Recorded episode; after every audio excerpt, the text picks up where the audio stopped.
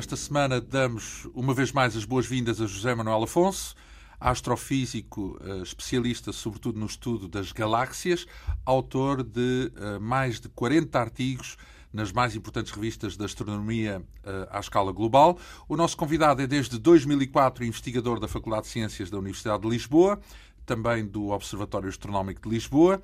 Em 2011 tornou-se diretor do Centro de Astronomia e Astrofísica da Universidade de Lisboa eh, e também representante de Portugal no Comitê Científico do chamado Observatório Europeu do Sul, eh, que acompanha nomeadamente a criação do chamado ALMA, esse poderoso radiotelescópio, o mais poderoso de sempre, recentemente inaugurado no Chile. Na semana passada acompanhámos uh, os primórdios do seu interesse pelos astros, numa altura em que Uh, uh, dizia que observava o céu com binóculos e não com o telescópio, já era o suficiente para manter o interesse. Falámos na história do universo, desde o Big Bang à, à expansão de, um, de, uma espécie de um plasma inicial, a formação das primeiras estrelas, que depois originaram buracos negros e depois mais à frente agrupando-se uh, para formarem galáxias. Falámos, aliás, de enxames de galáxias e tudo isto decorrido ao longo da idade do universo neste momento, calculada em 13.800 milhões de anos, e, também do modo como a tecnologia permite detectar radiação que começou, foi originada praticamente logo a seguir ao Big Bang. Portanto, uma, uma radiação que decorreu passados apenas, nesta escala de milhões de anos, apenas aos 380 mil anos do universo, depois do universo ser criado, uh, e hoje é possível uh, regressar ao passado, digamos assim, em busca, em busca desse início e observar, nomeadamente, essa radiação originada há tanto tempo. Quer dizer que a radiação não se dissipa, portanto, anda por aí e quem a vir está, na verdade, a ver o, o que era o universo uh, praticamente no seu princípio. Portanto, 13 mil milhões, 13.800 milhões. Portanto, isto é menos de um milhão de anos nesse 13.800. Uh, ah, enfim, na semana passada ainda seguimos o, o seu rasto até ao Reino Unido, porque uh, foi lá que se doutorou, no Imperial College. Uh, esse, esse doutoramento, essa experiência no Reino Unido, em Londres, foi importante para si? Foi, foi, foi extremamente importante. Portanto, nós estamos, uh, ou estávamos, num país onde a astrofísica moderna começava a aparecer. Começou a aparecer na década de 80, década de 90. Portugal. Portugal. Uh, e uh, muitas das áreas uh, de estudo na astrofísica, obviamente, ainda não, não, não tinham aqui existência. Em Londres estava muito avançado, é isso? Sim, sim, sim. Extremamente avançado. e aquilo que eu queria estudar, que era exatamente as galáxias, a origem e a evolução das galáxias, era um campo que não existia em Portugal na altura. Então, no final dos anos 90, é isso? No final dos anos 90. Uh, ah, e, portanto... Isso quer dizer que isso é tudo recentíssimo, então? Portanto, no final dos anos 90, é, era aqui anteontem, digamos assim. Em Portugal, em Portugal a astronomia uh, tem uma presença muito forte, obviamente, já desde a época dos descobrimentos. Só que houve um hiato, digamos, na passagem da astronomia clássica para a astrofísica moderna.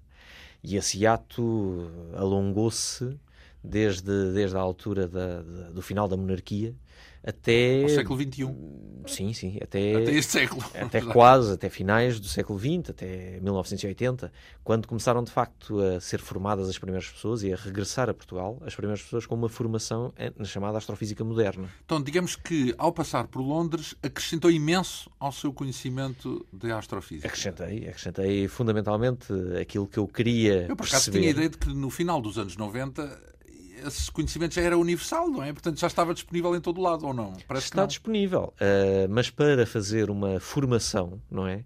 Uh, necessitamos de pessoas que trabalhem em determinada área. E no meu caso era a área da, da, do estudo da formação e evolução de galáxias. E era uma coisa que eu não conseguiria aprender uh, em Portugal, no porque sentido não havia especialistas. não havia especialistas. Então, e já agora, como é que escolheu essa área e porquê é que escolheu essa área das galáxias? Uh, não sei porquê. Acho que uh, as coisas que ficavam mais perto do nosso planeta não me apelavam tanto.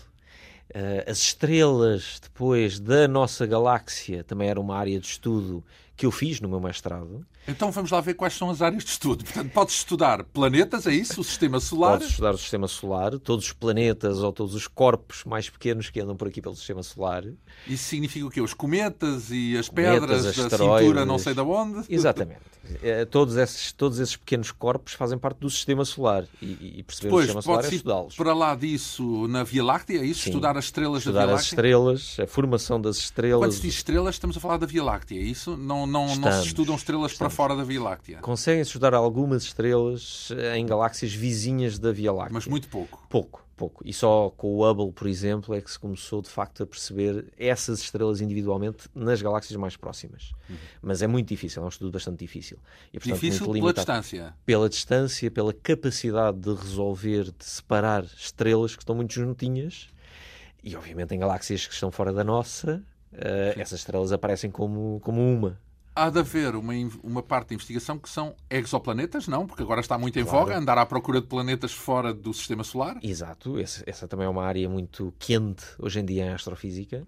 Sempre uh, na Via Láctea, claro. É? Sempre na Via Láctea. E aí nas vizinhanças do próprio Sol. Portanto, estamos a falar de uma. Pertinho. Pertinho, pertinho do Sol. Então vamos cá ver distâncias. Uh, uh, onde é que se vai investigar se há um planeta parecido com a Terra a que distância do Sol?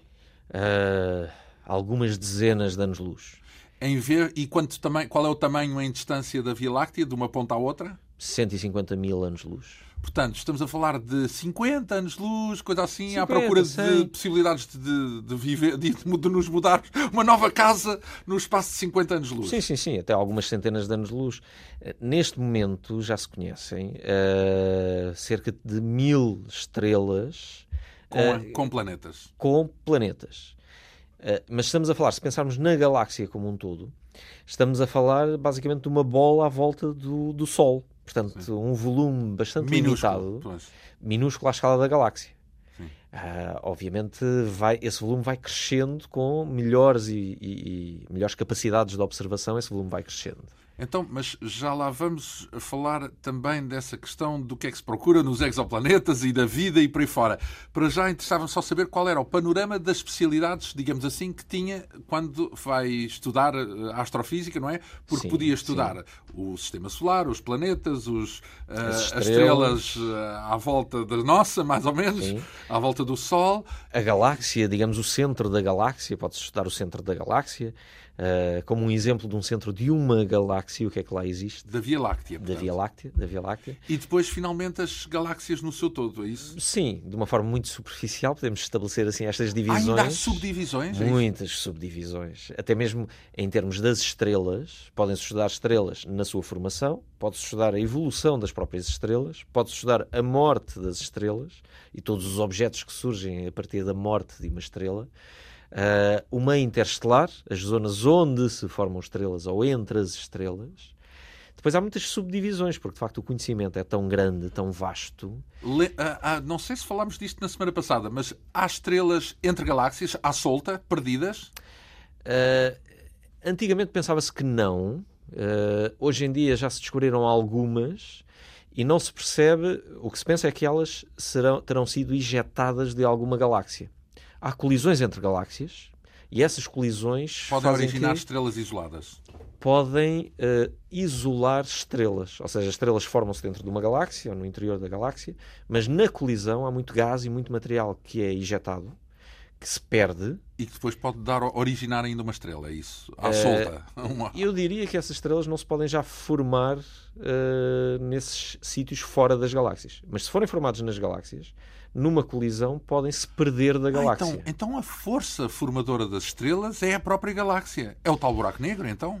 Uh, não é bem, não é bem. Uh, a então, força... mas tem que, digamos, sozinhas não chegam lá. É, isso, é essa a Por conclusão. elas próprias, não. Uh, elas formam-se em nuvens moleculares, em nuvens de gás gigantescas, que formam milhares de estrelas ao mesmo tempo. Há algumas nuvens mais pequeninas que formam uma ou duas ou três estrelas digamos, a certa altura. Mas isso sempre no contexto de uma galáxia? De uma galáxia, sempre dentro de uma galáxia. Não se percebe se é possível a formação de uma estrela fora da galáxia, porque é necessário uma nuvem de gás com certas condições, e essas condições, em geral, existem, existem Apenas das dentro galáxias. das galáxias. Exatamente. Lá está, se tivermos em conta que, em princípio, em cada galáxia e no centro de cada galáxia há pelo menos um buraco negro, podemos considerar que os buracos negros são o início de tudo também.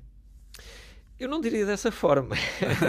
o buraco negro está lá. Nós, de facto, ainda não sabemos se o buraco negro é um causador da própria galáxia, da formação da galáxia, ou se é algo que vem Um por extintor. acréscimo. Ah, por acréscimo. Por acréscimo à formação da galáxia. Pode, pode extinguir depois. também a galáxia? Pode sugar ao, no Não. limite Não, as não, estrelas todas? Isto, por acaso, é, é- é algo muito interessante. Muitas vezes as pessoas têm a, a sensação, que muitas vezes é dada nos filmes, não é? De ficção científica, que os buracos negros são grandes devoradores de tudo o que há à sua volta. Isso não é, não é realidade. O buraco negro atrai tanto o que está à sua volta, como, por exemplo, o Sol atrai os planetas à sua volta. Se tivéssemos um buraco negro com a massa do Sol, no local onde está agora o Sol, os planetas eh, que estão à volta Não do Sol seriam atraídos? não seriam afetados, seriam igualmente atraídos. Cada planeta só vê aquela massa que o está a puxar, seja ela um Sol com uma massa Então, solar puxa ou não ou puxa um a buraco negro. Puxa, mas depende só da massa desse. Ah, é, é, no desse caso do objeto. buraco negro, suga tudo porque a massa é gigante. É isso porque a massa é incrível. Não, Eh, num buraco negro, ele pode de facto começar a engolir material, tal como o Sol pode engolir, e muitas vezes engo- engole, por exemplo, cometas que passam muito próximo e que são engolidos pelo próprio Claro. Sol. E o buraco negro também pode engolir da mesma forma. Depende é daquilo que existe na vizinhança.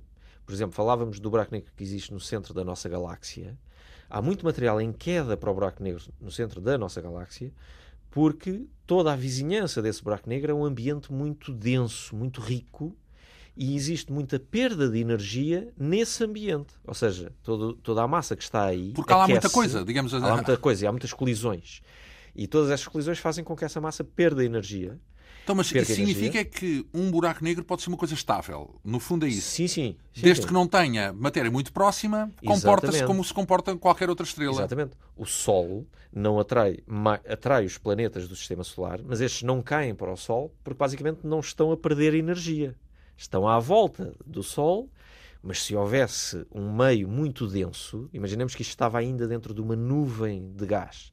Os planetas iam se arrastando, iam perdendo energia, iam se E aproximando não cada vez só, mais do eh, Sol. se o Sol, eh, no seu, se o seu tamanho correspondesse à massa de um buraco negro, teria uma massa milhões de vezes superior à do Sol, não é? Porque é isso que, que é a característica dos buracos negros, tem uma massa descomunal, não é? Sim. E nesse caso te- podia Sim. ter a capacidade de atrair eh, planetas à distância eh, a que está o nosso, por exemplo, não é? Sim, aí a distância a que está o nosso, se calhar já não, seria era uma distância segura. Exato. Não é? Mas então qualquer coisa que estivesse mais distante poderia estar numa órbita estável. Exato. Não- buraco negro. então, o destino de um buraco negro não é sugar eh, sucessivamente tudo o que o Não. Eh, em geral, quando estamos a falar de buracos negros no centro das galáxias, eles vão sugar imenso, porque o centro das galáxias é um ambiente muito, Muita- muito denso. Exato, com E, muita portanto, matéria. As condições são as necessárias para que essa matéria perda, perca energia e caia para esse buraco negro. E isso acontece. Mas muitas vezes nas galáxias nós temos um ambiente até mais ou menos estável. E quando se dá uma colisão com outra galáxia, uma interação com uma galáxia vizinha, que acontece, é frequente, isso É frequente haver choques de galáxias? É. é, é. No universo nós temos eh, conhecimento de muitas, muitas galáxias em colisão. E pensa-se mesmo que uma colisão Isso, é, um- é, uma portanto, etapa quando estamos a falar galáxias em, galáxia. em colisão, estamos a falar de bilhões de estrelas a chocarem com outras bilhões de estrelas, umas Mas as as outras? estrelas não chocam. Então, Porque a galáxia, agora, agora sim podemos ter aquela imagem de uma galáxia ser quase só espaço vazio. Não é espaço vazio, é gás. E as estrelas são pontinhos no meio deste gás. Quando duas galáxias chocam, essencialmente é o gás que está a chocar. mas qual gás? Não é o vazio entre Não as há. estrelas? Não, não há vazio. Nunca há vazio. Há sempre átomos por ali a, a viajar. Dentro das galáxias Sim, ou sim, entre sim. galáxias também? Entre as galáxias também, mas aí é uma densidade muito menor. Dentro das galáxias existem a uma densidade maior, este gás, Falamos de quê? De hidrogênio? Hidrogênio, essencialmente hidrogênio, Sim. mas também muitos dos elementos que já foram formados nas estrelas, que entretanto já viveram dentro das galáxias. normalmente já morreram. elementos básicos, não é isso? A maior parte vai ser o hidrogênio. Sim. O hidrogênio é E, a maior e- parte e- do e gás. estava-me a explicar, portanto, que esse, esses. A colisão entre duas galáxias pode gerar ondas de choque que eh, favorecem a queda de material para esse buraco negro central e então temos, uh, uh, vemos o nascimento de uma galáxia ativa, chamada ativa, que é quando muito material está em queda para o buraco negro central. E isso pode ser então devido a um choque com outra galáxia. Então, significa que não tem o efeito de dois objetos, como os conhecemos na Terra, a chocarem um com o outro e a estilhaçarem em... Não, não é propriamente em geral isso? não. Em geral não. Uh... Resulta numa contração no fundo da galáxia. É, chocam, ficam esmigalhadas e não propriamente Sim. dispersas. Sim, e mesmo as próprias estrelas das galáxias muitas vezes não são afetadas, a não ser nas suas órbitas. Ou seja, vamos imaginar que a Via Láctea choca com a galáxia de Andrómeda que é uma galáxia vizinha, também igualmente grande, e que chocam as duas, que é algo que se pensa que vai acontecer daqui a muitos, muitos, muitos milhões de anos. Ah, é? Então, mas é. se há expansão, deviam afastar-se umas das outras. Mas localmente não. Localmente a gravidade domina. Atrai-as. E então, uma, localmente... uma atrás da outra. Exatamente. Uma atrai a outra. Se a galáxia de Andrómeda chocar com a Via Láctea, de facto vamos ter um céu muito mais brilhante, porque todo o gás que existe neste momento nas duas galáxias começa a formar novas estrelas, porque é comprimido. E então, digamos, é um piparote suficiente para formar novas estrelas. Mas as estrelas que já existem, na sua maior parte, não vão ser muito afetadas. Então, e não se misturam umas estrelas de uma misturam, com a outra? Misturam, ou seja... Para, para, para, fazer parte de uma só galáxia, digamos exatamente, assim? Exatamente, exatamente. As maiores galáxias que nós conhecemos no universo, pensamos que são criadas por choques de galáxias mais pequenas no seio de um enxame gigantesco e que se vão juntando, é isso? Vão se juntando. Nós pertencemos a um enxame ou estamos... Pertencemos. Uma... pertencemos. Então é a nossa Andrómeda e mais o quê? Uh, o grupo local tem três grandes galáxias, Andrómeda, a Via Láctea e a galáxia do Triângulo, uh, e tem imensas galáxias mais pequenas, galáxias anãs. Ainda hoje se vão descobrindo novas Quando galáxias diz anã, anãs. Quanto, quantas milhares de milhões de estrelas é que estamos a falar? Ai, muitas. Uh, mil milhões de estrelas. Mil milhões? Mil milhões. Então, e a Ou galáxia? 100 mil milhões, é isso? Nós somos bastante mais. Uh, 100 mil milhões... Uh, um bilhão de estrelas. Mil milhões de milhões? Portanto, um milhão de milhões? É sim, isso? sim, sim, sim, exatamente. Então, na Via Láctea, falamos. Na Via Láctea, na Via Láctea. Então, e, e sendo que, para se ter uma noção, depois ainda há milhões de milhões de galáxias, certo? Ah, exatamente. Bem, eu começo a fazer confusão a pensar em números tão gigantescos. O termo de número astronómico é verdadeiro. Existe uma grandeza astronómica. Tudo aquilo que nós estudamos em astronomia começa a ter muitos, muitos zeros. Já acho, nem se percebe bem uma dimensão dessa natureza. É quase uma abstração. Começa a cair fora do senso comum. Uh, ora bem, tudo isto para falar das suas opções de investigação em Londres escolheu, uh, porque se pode então, depois dentro do campo das galáxias, ainda definir muitas, muitas particularidades, é isso? Sim, muitos sim, campos sim, de investigação. Qual foi o que escolheu? Dentro, uh, é da formação? Eu queria estudar galáxias e queria estudar, e lembro-me que foi uma, uma transformação que se deu em, ainda no curso da Física no curso de Física eu tive o, o, primeiro contacto e já fui para a Faculdade de Ciências porque sabia que havia lá novas pessoas, novos astrónomos a chegar, vindos do, dos Estados Unidos, nesse caso. Um, e tive... Chegar como professores, é isso? Professores, sim, que tinham ido fazer o doutoramento e então estavam a regressar... Ah, portugueses. Portugueses, portugueses. Sim. Estavam a regressar e eu sabia que eles estavam a regressar e, portanto, foi essa a, a, o que me levou ao curso da Física na Faculdade de Ciências, uh, que ainda hoje é um, é um caminho ideal para fazer astrofísica. Mas, portanto, tive uh, no curso de física, eu gostava muito da teoria, gostava muito de fazer números, de fazer as equações. E aquelas pessoas que estavam agora a chegar em astronomia eram muito observacionais, faziam observações. E a mim fazia muita confusão uh, perceber. Portanto, não era tão abstrato, é isso? Era um ensino, menos, era uma, um conhecimento menos abstrato e mais era baseado mais, na observação. Baseado em dados. E a minha transformação, uma transformação importante, foi no curso da física tomar contacto com as observações e perceber que as observações uh, era uma coisa extremamente atraente.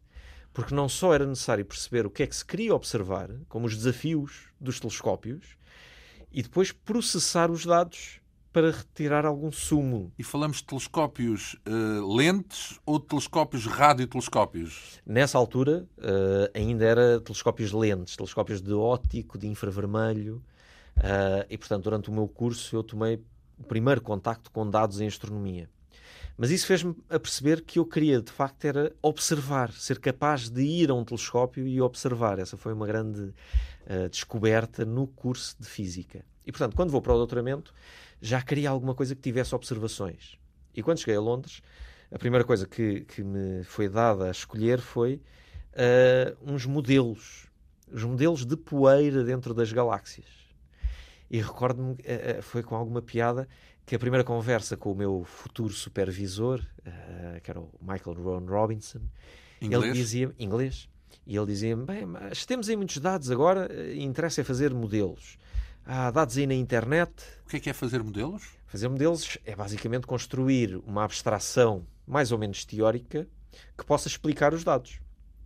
Mas, portanto, era um trabalho que envolvia modelar, trabalhar num computador para perceber os dados que já tinham sido obtidos. E ele disse-me: há muitos dados acessíveis, isto é, hoje ainda é mais verdade, pela internet, portanto, não precisamos de dados e tu farias modelos. E eu disse-lhe, mas não era bem isso que eu queria. Eu, eu queria, ver. Eu queria observar, eu quero ir aos telescópios. Ah, sim, então, muito bem, mas então vai falar aqui com as pessoas que estão aqui no, no departamento e percebe onde é que te queres encaixar. Uh, e eu falei com as pessoas e havia uma, uma pessoa, uh, o Baram Mobasher, de seu nome, que é de ascendência iraniana, que era um investigador no Imperial College e que tinha imensas observações. Ele era assim o supra-sumo das observações. Mal eu cheguei ao pé dele e comecei o quê? a falar... Observar diariamente? Não. Não, mas digamos 10 vezes por ano.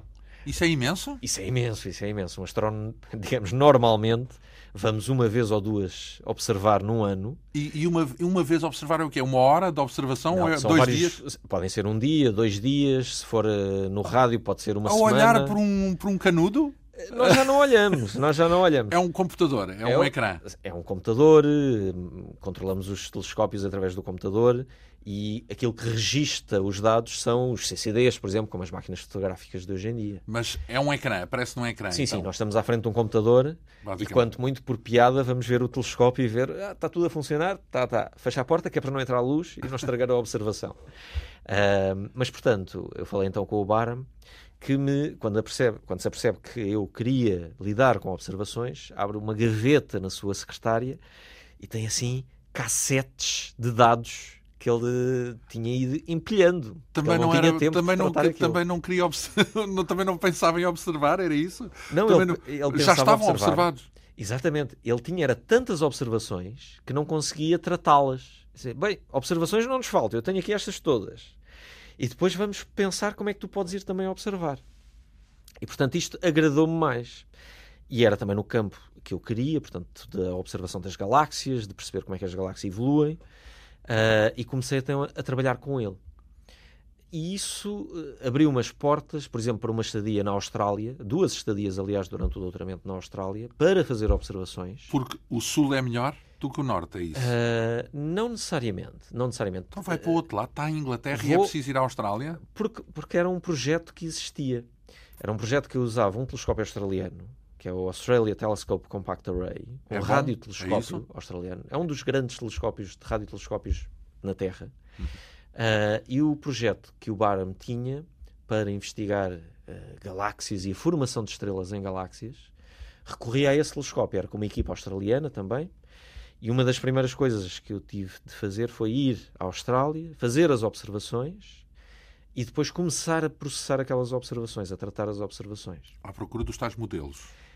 à procura de perceber aquilo que é revelado por uma observação no rádio. Uma observação muito profunda, portanto, aquelas observações Os dados eh, de um radiotelescópio vêm como? Não é uma imagem, certo? Ou é? Acaba por ser uma imagem, mas não é uma imagem como nós estamos habituados a pensar nela. Nós estamos habituados a ter um CCD, é provavelmente aquilo que as pessoas mais se Há identificam. uma lente, vá lá. Há uma lente, há um telescópio e depois acoplado não tem o nosso olho, mas tem um CCD, uma máquina fotográfica Sim. que tira a imagem. Com o radiotelescópio, eh, isto não é tão direto. De facto, aquilo que estamos, e e aqui é uma- um tipo de observação no rádio que é muito particular, que é um, com um interferómetro. Estamos a usar, naquele caso, seis telescópios distintos, combinando os sinais que saem de todos eles para, para simular aquilo que seria possível observar apenas com uma, um telescópio do tamanho daqueles seis em Telescópio conjunto. ou radiotelescópio? Radiotelescópio. Não, radiotelescópio. é porque eh, eh, tenho para mim que uma coisa é um telescópio e outra coisa é um radiotelescópio. Não, a única diferença é o comprimento de onda, a luz que eles detectam. Mas eles são ambos telescópios. Nós estamos habituados a pensar em telescópio como um telescópio óptico. E qual é a diferença das ondas de um e do outro? Portanto, o telescópio óptico detecta as coisas que os nossos olhos também são capazes de aperceber. Um radiotelescópio está a observar numa luz que nós não detectamos, nem com os nossos olhos, nem com a nossa pele, eh, que são radiofrequências. É? Uh, aí, quanto muito, quer dizer, mais semelhante, os nossos uh, telefones, os nossos telefones comunicam entre eles por radiofrequências. Nós não as vemos, não as detectamos, mas temos maneira de traduzir esses sinais em outras coisas. Coisa que se dá no nosso, nos nossos telemóveis. Mas consegue-se transformar numa imagem em todo consegue, caso? Consegue. É preciso construí-la. É preciso, portanto, agarrarmos nos dados que são uma sequência de zeros e uns, não é? Isto é mesmo uh, dados de computador. Em bruto? Completamente em bruto? Digitais, em bruto. E no computador processamos-los e construímos a imagem. Ora bem, então estamos uh, com uma, uma série de observações na mão, daquelas que foram feitas na Austrália, sim, é isso? Sim, sim, sim, sim, sim. E? E passei muitas noites uh, a processá-las e a tentar levar uh, não aquilo podia ter recebido, a dar uma imagem. Não, não era preciso ir à Austrália para fazer isso, não podia ter recebido. Podia, podia, podia. O ir à Austrália uh, é uma parte da formação muito importante, não só à Austrália, mas a outros sítios. Portanto, durante o doutoramento passei também por outros sítios, dos Estados Unidos, por exemplo. Uh, há uma parte de ir ao telescópio, operar o telescópio, aprender como se comanda um telescópio e há também um contacto com outras pessoas, com outros centros de investigação, uh, uh, com outras formas de fazer ciência, e portanto tudo isto faz parte de um doutoramento, de, de uhum. aprender a fazer ciência. Uh, e portanto, nessa altura passei um mês, dois meses na Austrália e a tratar desses Quando se diz na Austrália, imaginamos lá no, no, meio daquele, ao pé do pedregulho gigante que, que existe lá isso, para o meio, quer dizer, no, no, meio do deserto ou, ou, ou, estamos a falar? Quase. A maior parte do tempo foi passado próximo de Sydney, que é uma coisa muito citadina, Sim. muito bonita, uh, nas instalações uh, do telescópio. Não do telescópio em si, mas da instituição que gera o telescópio. O telescópio em si está, de facto, no meio de uma zona muito mais desértica, quando estamos a falar em Para rádio. Para não ter poluição Exatamente, aqui no rádio. Luminosa. Aqui, poluição luminosa, mas em radiofrequências. Ah, com radiações, sim. Exatamente. Por exemplo, não era possível ir para lá com um telemóvel, uh, operar fornos de microondas também era impossível no campus do telescópio, uh, mas aí, de facto, estamos a falar de um sítio muito remoto. Uh, enquanto lá estive, por exemplo, houve, houve uma, uma, enchente, uma inundação, é, são usuais uh, em muitas zonas da Austrália, mas ficámos também retidos dentro do, do Não tinham do contactos campus. a isso? Uh, tínhamos contactos e estávamos bem, mas não era possível os carros chegarem lá, uhum. porque os rios transbordaram, etc. Mas são situações mais ou menos uhum. normais uhum. naquele, naquele sítio. e depois passei então grande parte do tempo, de facto, na instituição, já em Sydney, uh, onde ia trabalhando os dados. Esse trabalhar os dados significa estar. Eh, a vida de estudante é uma vida também mais uh, relaxada e, portanto, estar até altas horas da madrugada a comandar o computador e a processar os dados e a tentar formar então essa imagem. Okay? O resultado final seria então uma imagem que me revelasse, neste Portanto, caso, nós galáxias. estamos a falar aí, nesse caso, de modelos, que era o exercício anterior. Não, não.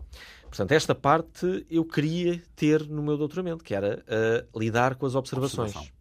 E então há uma grande parte do tempo em que, está, em que estamos a, a, processar os dados, e para isto precisamos de perceber o que é que o telescópio fez aos dados, como é que o telescópio registrou estes dados, e há muitas componentes, há muitos sinais que não queremos. Sinais dos satélites, por exemplo, no caso das radiofrequências satélites é a passar no selecionar isso, filtrar. É filtrar, exatamente. Isso é uma boa palavra, porque é isso que nós estamos a fazer e durante grande parte do tempo estamos a filtrar a informação. Isto não interessa, isto não interessa, isto não interessa. É lixo, e o que é que é sobra, lixo. portanto? E daquilo que sobra é que vamos formar a imagem. E a imagem é que nos vai dizer, então, estas galáxias estão aqui, como não é que elas pode haver aí enganos, equívocos? Ah, muitos, muitos. Por exemplo, na semana passada mostrou-me uma imagem, ou melhor, a conversão em imagem das tais... Uh, uh, do tal início, da tal massa inicial uh, pós-Big Bang. Sim, sim, sim. sim, uh, não pode ser falso? Isto é, de haver pode. ali ruído e daquilo não ser, não corresponder, no fundo, ser sujidade em vez de ser radiação original? Pode, pode. E isso é o desafio. Digamos que não é seguro Não, é seguro porque quando as coisas chegam já a um estágio De final, já há uma grande segurança de que aquilo é um resultado correto. Uh, agora, o risco existe e por isso demora tanto tempo processar os dados. Esses dados que lhe mostrei demoraram meses até chegar àquela, àquela fase.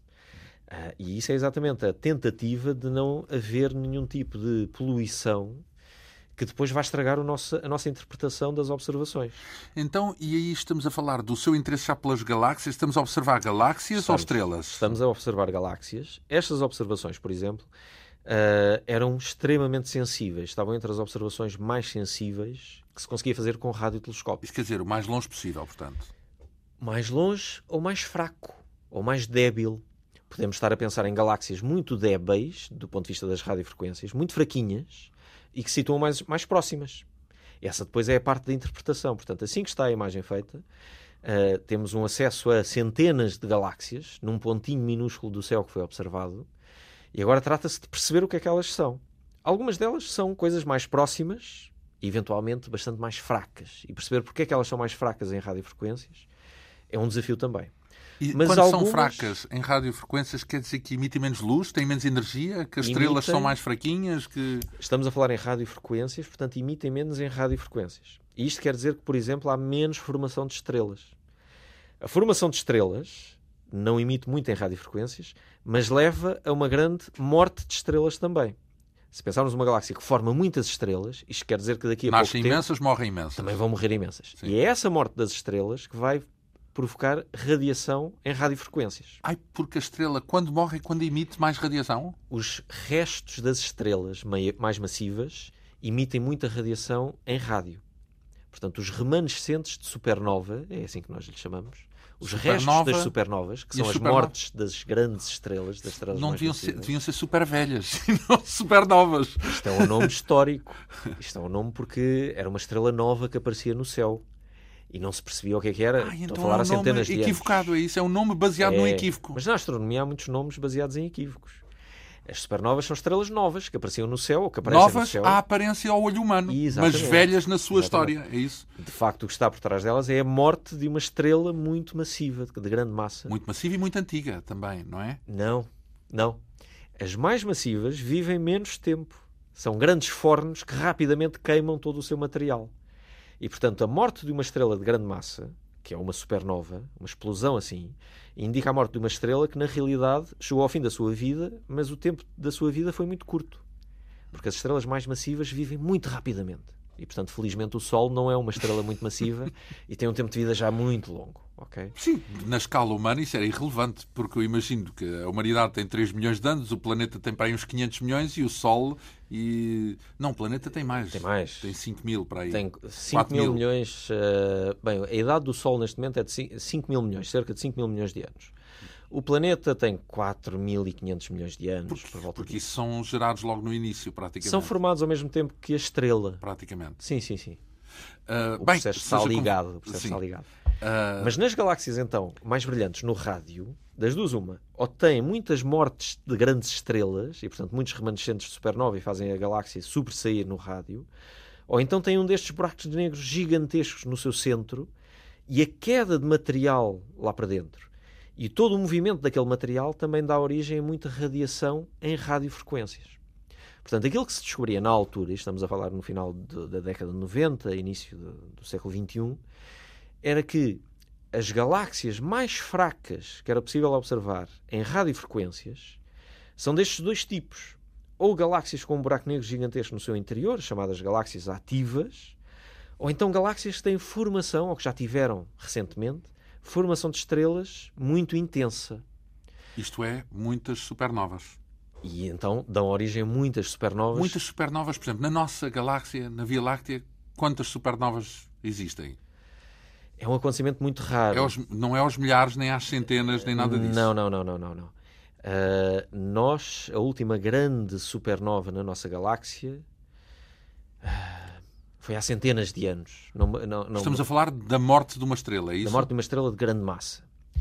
Ah, existem mais, mas que nós não vemos, não é? Nós também na nossa galáxia estamos limitados também à nossa vizinhança. É difícil observar Imaginemos o, então, o como... lado de lado do centro da galáxia, não é? Então, mas como é que se observam outras galáxias à distância à questão, que há de ser muito maior do que é. o próprio tamanho de uma galáxia, é, não é? é, é e, é. e, depois não se consegue ver uh, cá dentro da galáxia? Porque, imaginemos, a galáxia é um prato. É um prato, ok? As dimensões são mais ou menos as de um prato. É muito fina numa dimensão, mas é muito extensa na outra dimensão. É quase uma folha de papel, verdadeiramente falando uma folha de papel. E, portanto, nós se tentarmos olhar na direção da folha de papel, temos muitas estrelas à nossa frente. Ai, tapam-se umas às outras. É tapam-se umas às outras. Muito gás, muitas estrelas. Quando queremos observar galáxias, nós não olhamos na direção das outras estrelas. Olhamos de fora para dentro. Olhamos para fora. Exato. Olhamos na direção. Não há nada à frente, digamos assim tentamos que haja o mínimo possível à frente para observar essas Bem, outras se galáxias. há milhões de milhões de galáxias, mesmo assim ainda há muita coisa pela frente. Há imenso, há imenso, há imenso. É Portanto, basicamente parece uma superfície uniforme, não é, é verdade? É, o céu, observado sem ruído pelo meio, Sim. isto é, no Hubble, para aí, uh, portanto, Sim. sem atmosfera e sem nada dessas coisas, uh, deve ser uma superfície lisa. É como um ecrã de televisão dividido em pixels. Portanto, é mas... quase, é quase. Nós ainda não temos... Se há milhões de milhões de galáxias, é como ah. milhões de milhões de pixels. Ah.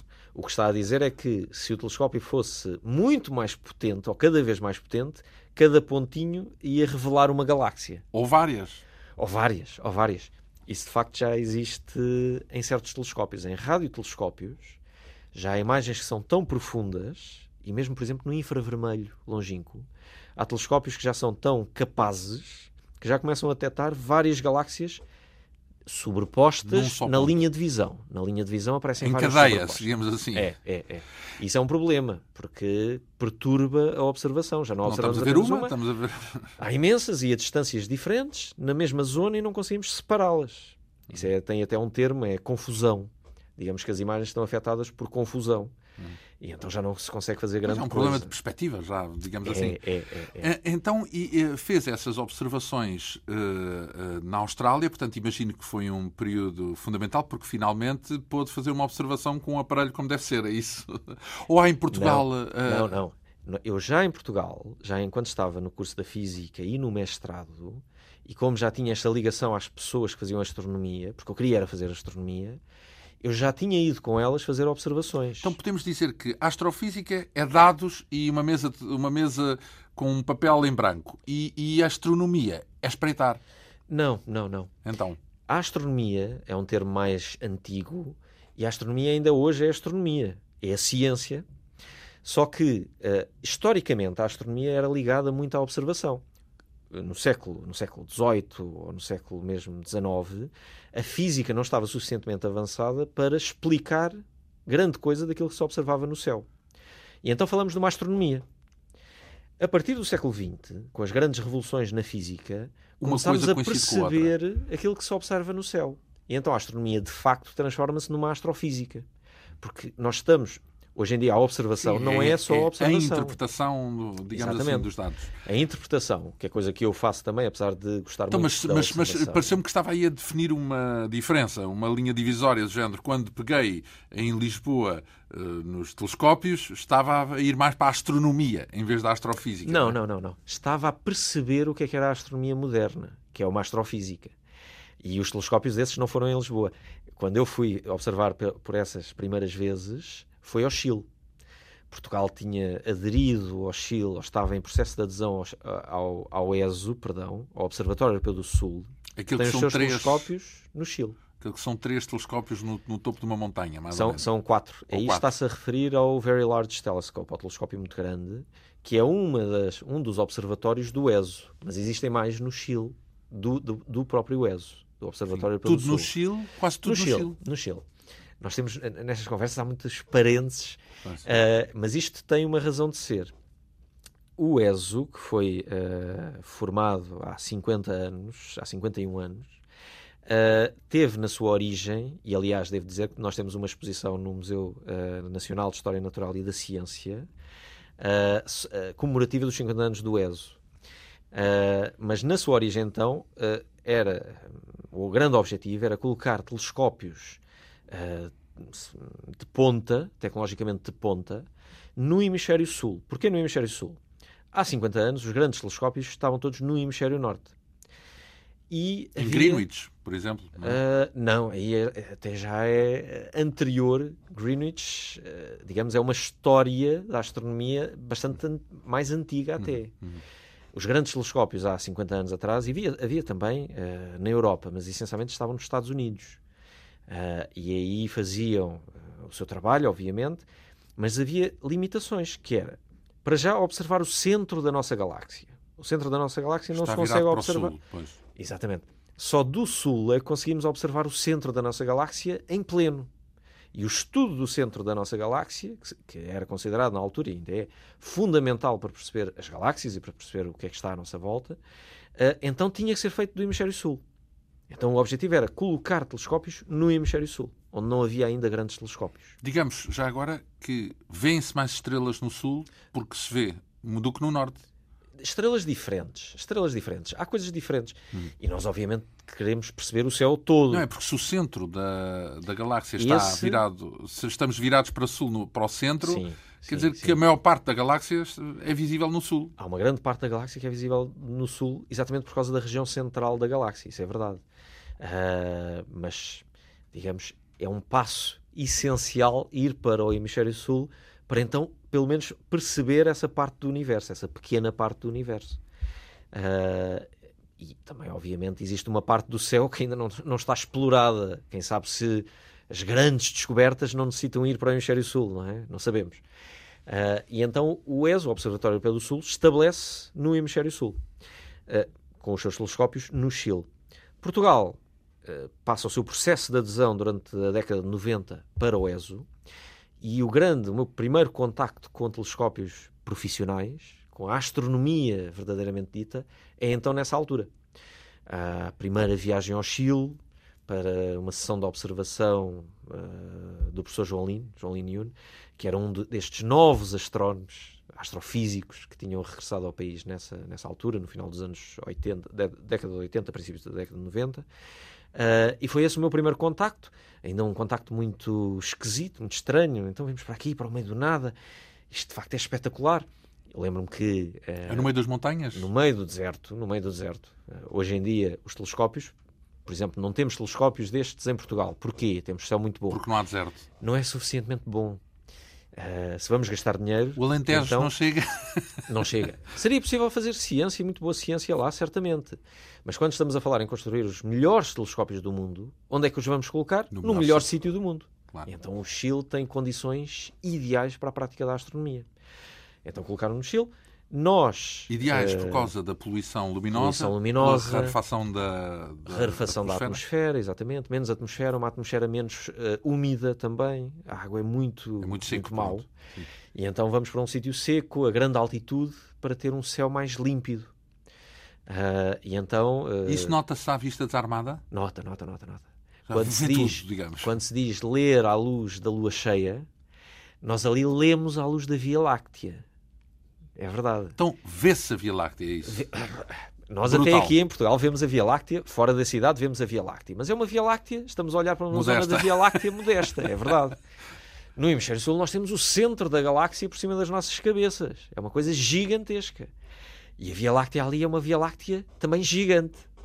E então é mesmo possível andar e obviamente estamos a falar num sítio onde não há candeeiros, não há luz, de propósito, para não afetar as observações. Andar com a luz das estrelas. Andar com a luz das estrelas. E guiar com a luz das estrelas também é uma coisa giríssima, porque como os telescópios estão por uma zona de alguns quilómetros, é preciso guiar Andar de um para o outro. E no meio de uma observação, uma pessoa tem fome, quer ir comer, então vai ao restaurante. Há um restaurante também.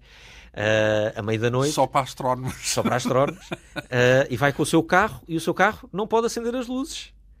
Ou vai com aqueles mínimos. Ai, não pode para não perturbar as observações exatamente, que estão a decorrer. Exatamente. Então, mas antes de mais, só há observações à tarde.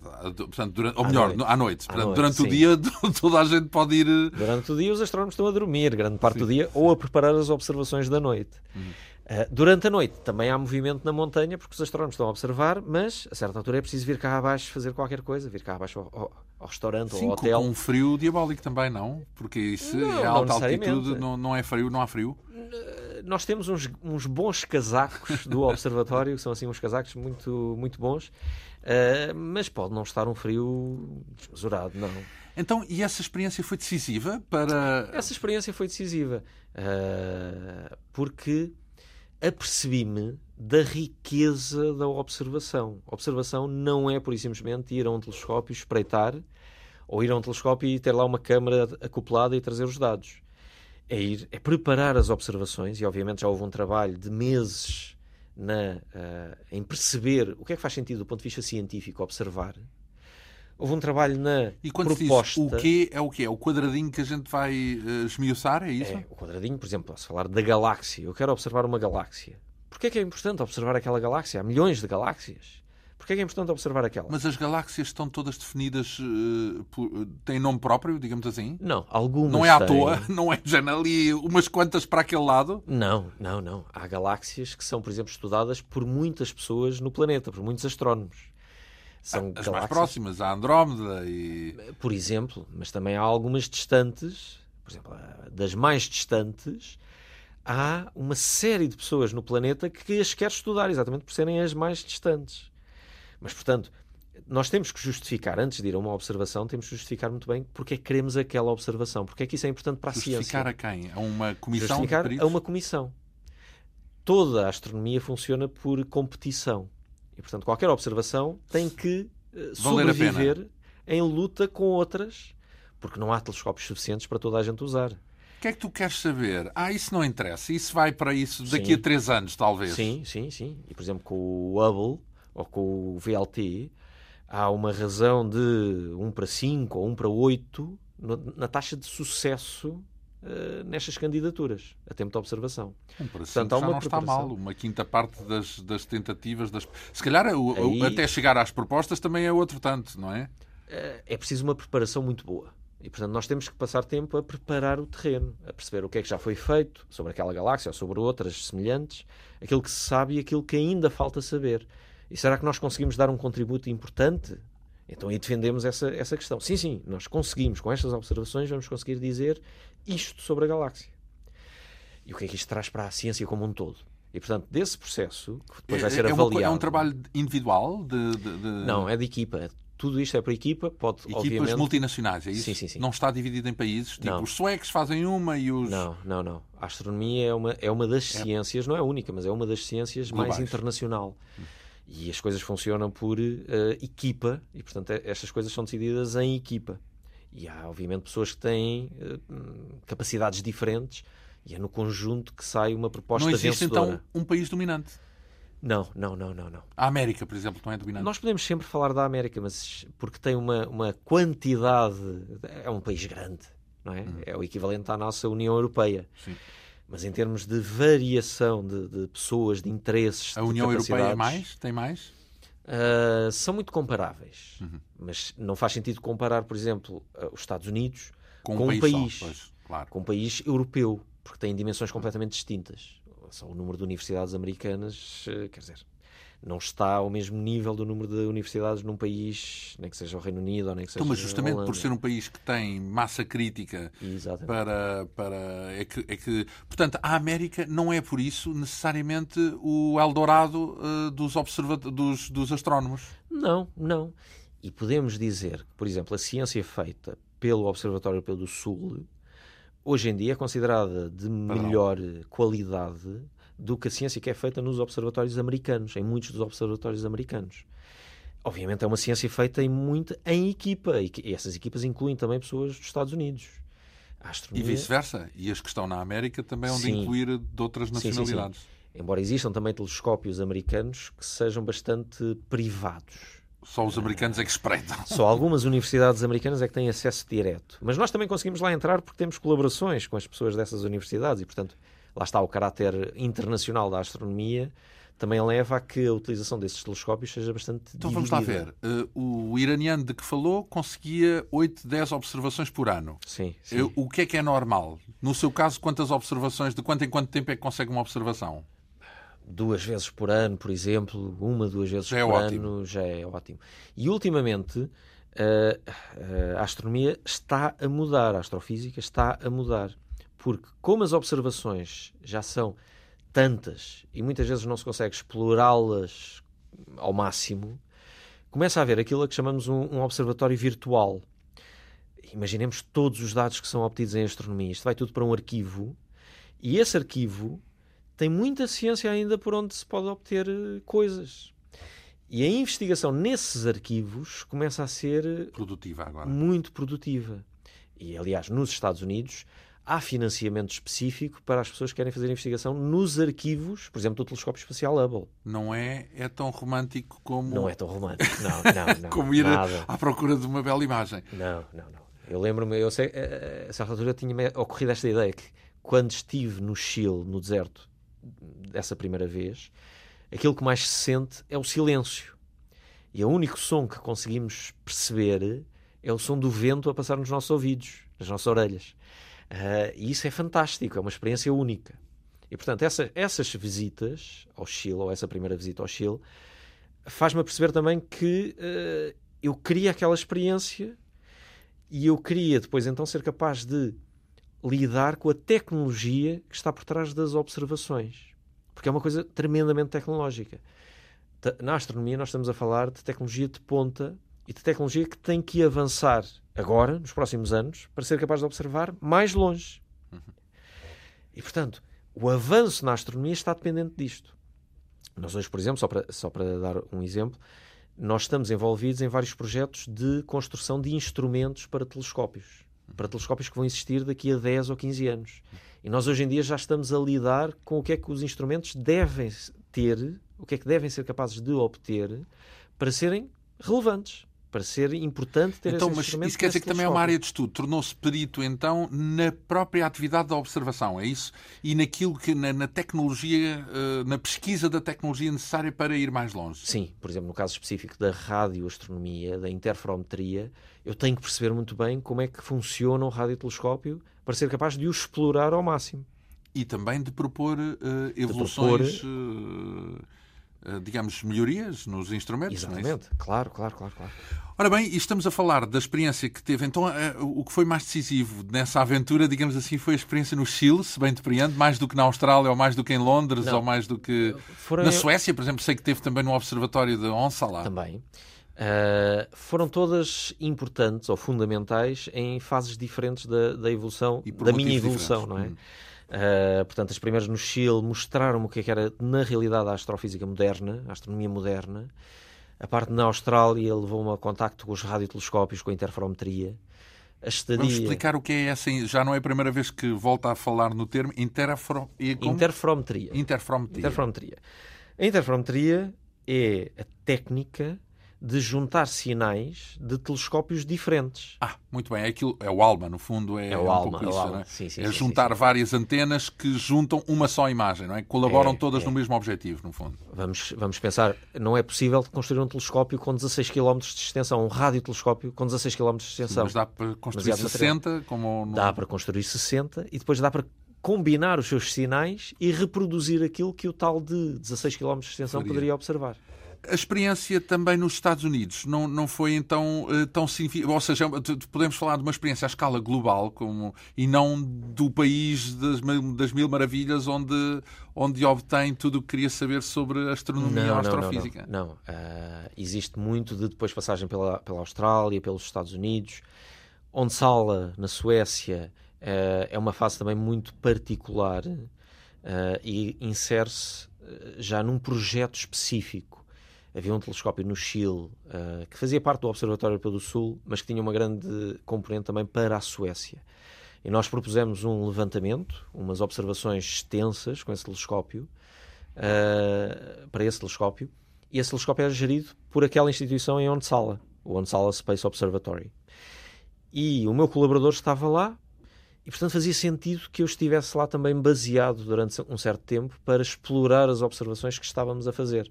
Nós passámos a certa altura, eu passei 15 dias de observação contínua no Chile, nesse telescópio. 15 dias é uma coisa gigantesca, Imenso. gigantesca. E digamos que nessa estadia até eu senti a nível, uh, a nível físico que é uma estadia que é dura para o corpo. As pessoas começam a ficar desidratadas e tudo, porque estão a grande altitude durante aqueles dias todos, e a trabalhar continuamente. Estamos a falar num telescópio que não é um telescópio óptico, era o único telescópio, uh, radiotelescópio, digamos, que existia no Chile, uh, do ESO naquela altura, e as sessões de observação podiam continuar durante o dia. Portanto, nós tínhamos sessões de observações de observação de o 18 horas. Exato. E só, só fechava porque depois havia uma intervenção técnica dos técnicos e era aí que eu podia ir dormir. uh, mas eram períodos de sono também bastante curtinhos. Então, e essas investigações foram produtivas? Portanto, essas observações foram produtivas porque, no fundo, faz 40 artigos é baseado nessas observações, no fundo. É, em todas essas observações. Uh, obviamente e, são produtivas e têm que ser produtivas. Claro, porque, aliás, têm que provar ser produtivas antes mesmo de acontecerem. Então, e, e no essencial, digamos, se tivermos que escolher a sua coroa de glória dentro dessas eh, observações que fez, qual foi aquela que originou um resultado mais uh, uh, ambicionado, digamos assim? Nós tivemos uma, um caso muito particular, ainda enquanto estava em Londres, que resultam dessas observações na Austrália. Havia uma galáxia que nós não percebíamos o que é que era Uh, aparecia no rádio. Não, não. Tinha coordenadas. A maior parte das galáxias tem coordenadas apenas. Sabes, sabemos onde é que estão no céu. Mas ela era muito esquisita porque aparecia no rádio e era muito fraca no infravermelho e não aparecia de todo no óptico. E nós submetemos uma proposta especial para tempo de diretor. Os, os telescópios têm isto que é o chamado tempo de diretor. 10% do seu tempo é o diretor que decide onde é que vai. E se houver uma coisa muito excepcional no céu, que aparece no céu, os astrónomos podem pedir ao diretor para lhes dar esse tempo, porque é uma coisa excepcional. E nós pedimos, dissemos, isto é muito importante fazer já e perceber desde já o que é que isto é. E tivemos esse tempo com o VLT, com o Very Large Telescope. 10 minutos. Tivemos, não, 4 uh, horas, 4 horas de observação. Uh, e conseguimos perceber que essa galáxia era uma galáxia extremamente avermelhada, porque tinha uma grande quantidade de poeira, uma quantidade excepcional de poeira apesar de ser uma galáxia extremamente grande, extremamente brilhante, que devia ser extremamente brilhante, mas como era tão rica em poeira, era opaca. É um véu. É um véu. E não conseguíamos observar que, mesmo com os grandes telescópios ópticos, era muito difícil detectá-la. E conseguimos perceber que era uma galáxia que, ao mesmo tempo, tinha uma grande formação de estrelas e tinha o tal buraco negro gigantesco no seu interior. Portanto, as duas coisas, os dois fenómenos, coabitavam na mesma galáxia a uma escala gigantesca. E esta foi uma das primeiras galáxias onde este fenómeno se viu com melhor detalhe foi essa, digamos, foi a recompensa. Foi não, a recompensa. Deviam uma galáxia dessas, merece um nome.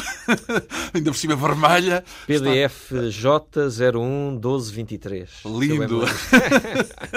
Ora bem, e estamos apenas a esquadrinhar uh, o, o, o, céu por cima das nossas cabeças e até por baixo, se pensarmos aqui estamos no hemisfério norte, portanto, o Down Under, não é? Portanto, lá, lá, lá, lá para os fundos do, do planeta, um, e ficaram, como era de esperar, uh, muitos conceitos ainda para esquadrinhar mais para a semana. Queremos saber o que é um pulsar, o que é um quasar, o que é que vai acontecer à Terra, se podemos viver no espaço, uh, enfim, tudo isso para uh, conferir com o nosso convidado, José Manuel Afonso, que é uma referência na área da astrofísica.